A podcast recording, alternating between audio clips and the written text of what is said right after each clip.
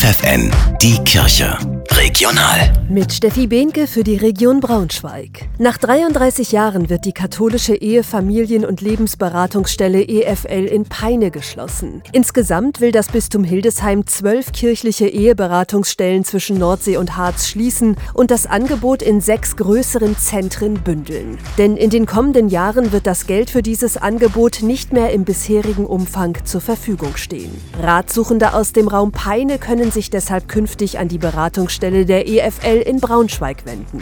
Die drastisch steigenden Kosten für Gas und Strom bringen immer mehr Haushalte in Existenznot. Bereits jetzt verzeichnen die Beratungsstellen in der Region mehr Anfragen. Antje Braun, Sozialrechtsexpertin der Caritas im Bistum Hildesheim, ist sicher, das ist erst der Anfang. Wir spüren, dass mehr Menschen betroffen sind und mehr Menschen Angst haben, dass sie hohe Nachzahlungen bekommen. Und dass die Fälle haben wir schon, dass Sozialämter oder Jobcenter sich schwer tun, Nachzahlungen oder die Öllieferung zu bezahlen. Und Antje Braun macht darauf aufmerksam, auch für Menschen, die zu den Normalverdienern zählen, gibt es finanzielle Unterstützung. Ihr ist es deshalb wichtig, dass Menschen wissen, dass in den Monaten, in denen sie sehr hohe Aufwendungen haben für eine Betriebskostennachzahlung oder für eine Öllieferung, sie auch Ansprüche gegen Jobcenter und Sozialämter haben, selbst wenn sie normalerweise gar nicht in Bezug sind. Die Caritas ermuntert jeden, der sich darum sorgt, die Energiekosten nicht mehr stemmen zu können, professionelle Hilfe in einer Beratungsstelle zu suchen. Das Angebot der Caritas ist kostenlos und für jeden offen.